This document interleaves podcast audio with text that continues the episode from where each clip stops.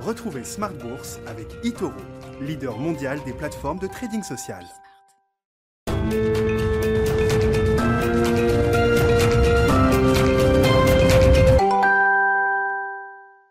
Et c'est reparti pour Smart Bourse, votre double dose quotidienne de marché en direct sur Bismart. Chaque jour à la mi-journée, 12h30, 13h. Et le soir, la grande édition, le grand digest de l'information économique, financière et boursière pendant une heure à partir de 18h30. Au sommaire ce soir, des marchés qui sont dans une phase d'hésitation. On voit les tendances sont moins affirmées sur les marchés euh, actions notamment, quand bien même on a marqué de nouveaux plus hauts sur les actions européennes aujourd'hui avec euh, une nouvelle salve de publications d'entreprises et puis la thématique M&A, fusion acquisition qui anime tout particulièrement le secteur des médias aujourd'hui.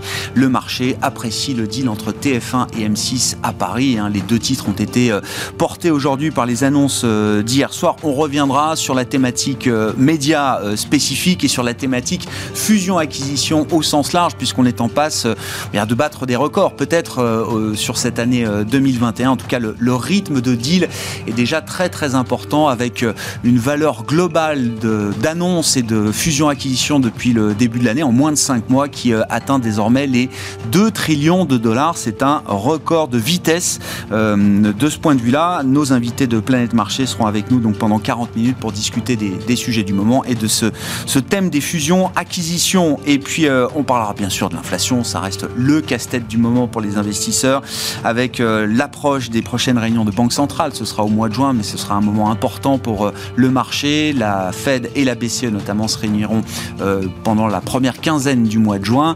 Enfin, dans le dernier quart d'heure de Smart Bourse ce soir, le quart d'heure thématique, on s'intéressera à l'entreprise Equateur qui va faire la semaine prochaine ses premiers pas sur le marché réglementé d'Euronext. Equateur qui euh, est un fournisseur d'énergie renouvelable indépendant qui veut révolutionner, revaloriser la relation commerciale. Son PDG, fondateur, Julien Tchernia, sera avec nous en plateau à partir de 19h15 ce soir.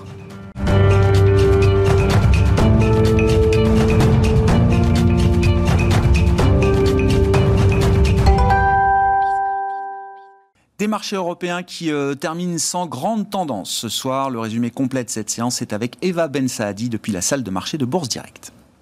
Le 440 clôture en baisse de 0,21% pour s'établir à 6354 points. Les investisseurs avaient pourtant mis de côté en début de journée leurs préoccupations concernant une accélération de l'inflation qui pourrait conduire à un resserrement des politiques monétaires des grandes banques centrales.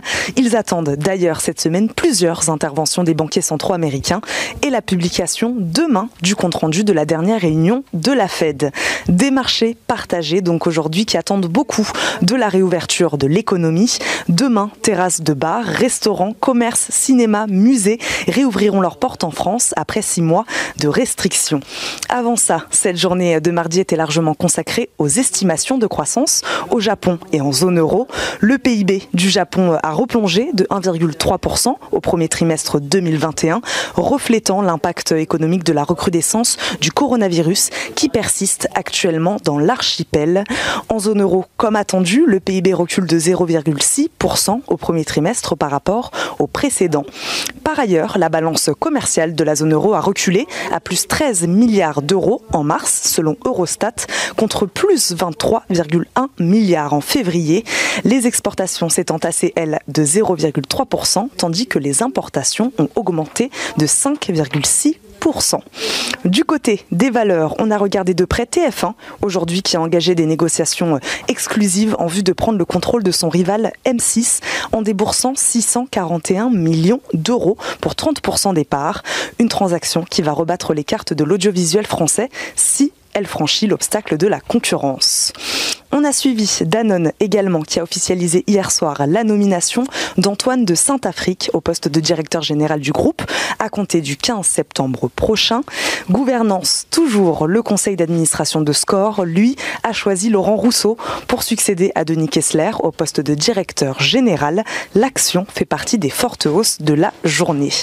Le cours d'Engie, lui aussi, clôture en hausse à 3% après l'annonce d'un nouvel objectif de croissance sur la période 2021 2023.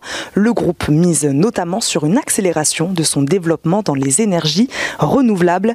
Engie qui enregistre un chiffre d'affaires de 16,9 milliards d'euros au titre du premier trimestre.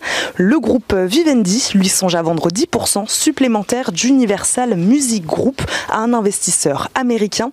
Le groupe analyse également l'opportunité de procéder à une offre au public d'au moins 5% et jusqu'à 10% du capital du MG.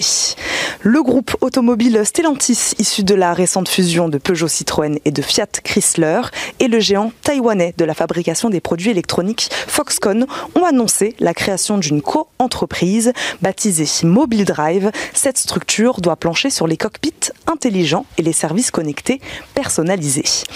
Et enfin, Iliad, la maison mère de l'opérateur de télécom Free, a enregistré un chiffre d'affaires en hausse de 33% à 1,846 milliards au premier trimestre, ce qui ne l'a pas empêché d'être en très forte baisse aujourd'hui.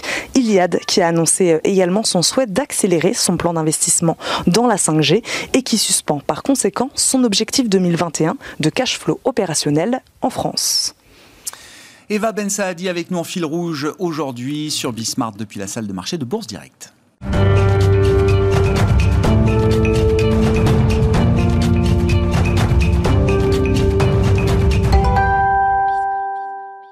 Trois invités avec nous chaque soir pour décrypter les mouvements de la planète marché. Vincent Chéniaud est avec nous ce soir, le directeur de la recherche marché de Generali Investments. Bonsoir Vincent. Bonsoir.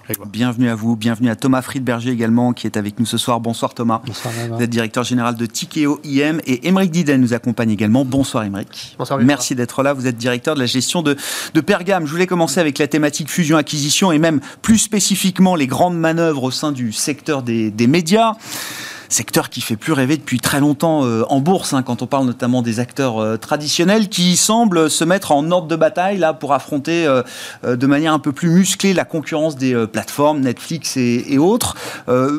quels enseignements un peu à chaud vous retirez là des deals qui sont annoncés? Alors TF1, M6 sur le marché français bien sûr, mais à une autre échelle, on a quand même ce méga deal entre les activités médias de AT&T, hein, des principaux opérateurs téléphoniques aux États-Unis, historiques bien sûr, et les activités médias, enfin de, de Discovery, qui a un vaste catalogue notamment de chaînes thématiques. Euh, que vous inspire ces deals là, qui arrivent de, manière concomitante aujourd'hui, euh, Émeric? Plein de choses. C'est un secteur évidemment qui, ne, qui faisait clairement plus rêver, dont on ne parlait plus que de Disney et de Netflix. Mhm. Donc, euh, donc on, avait écarté tout le reste, que ce soit en Europe ou aux États-Unis, parce que l'importance de ces groupes américains avait même, était même arrivée jusqu'en Europe hein, et avait imprégné tout le, tout, finalement tout l'univers. Donc aujourd'hui, on se retrouve avec des groupes qui sont un petit peu des, des petits en Europe, avec TF1 et M6 qui sont euh, aujourd'hui dans une nécessité pour pouvoir euh, investir, pouvoir contrer ces plateformes euh, de streaming, d'investir, d'investir des montants qui sont colossaux. Et donc à deux, on y arrive plus, plus facilement que, que, tout seul. Et on avait déjà vu qu'il y avait pas mal d'accords entre, entre les différents acteurs en Europe pour pouvoir investir de manière conjointe. Donc, donc maintenant, on a la concrétisation avec des participations, donc des échanges de, au niveau du capital. Donc ça, ça, concrétise en tout cas. Mais encore une fois, il faudrait que évidemment tout ça soit soumise à l'accord du, du, régulateur en France, et ce qui est toujours problématique. Là où on voit qu'aux États-Unis, on va avoir quelque chose qui est peut-être un peu plus pragmatique, même si là aussi il va y avoir une nécessité d'avoir l'accord du, du, régulateur. Mais entre AT&T et, et Discovery, Discovery là il y a une on est à une autre échelle. On est à une autre échelle et on est face à un, marché aussi qui est, qui est gigantesque. On va donner naissance dans les médias au numéro un, euh, numéro un dans l'investissement également du contenu, puisqu'aujourd'hui c'est un groupe qui va investir plus de 20 milliards euh, par an dans le contenu. Donc Netflix c'est 17 milliards. 17 milliards. là on a une équivalence effectivement en termes de force de frappe. Exactement. Là aujourd'hui on est, on est sur, euh, sur, sur la naissance d'un géant, d'un géant qui va pouvoir contrer, pardon, contrer Netflix, mais aussi Amazon qui investit presque 11 milliards par an dans les contenus. Euh, ou encore Disney euh, qui investit 8 milliards dans les contenus. Donc, euh, donc on est vraiment dans, du, dans la naissance d'un géant. D'un géant, mais encore une fois, c'est un géant qui doit investir parce que c'était, deux acteurs, ATT, qui ont connu des histoires très très compliquées avec Time Warner. Ils ont investi des centaines de milliards de dollars. pour, pour, pour, essayer de. c'est même, c'est même si, on prend l'exemple d'ATT, c'est même un, un revirement stratégique total. Parce qu'il y a il y a trois ans à peine, ils achètent Time Warner pour 85 milliards, euh, je crois. Et on est évidemment dans l'idée de la convergence, hein, les tuyaux et les contenus, la vieille euh, lune, on va dire, des, euh, des industriels du, du secteur. Et là, finalement, AT&T nous dit, ben non, ça fonctionne pas, c'est pas comme ça qu'il faut procéder. Non, ils ont investi des milliards, mais pas du tout dans, le, dans les plateformes de streaming.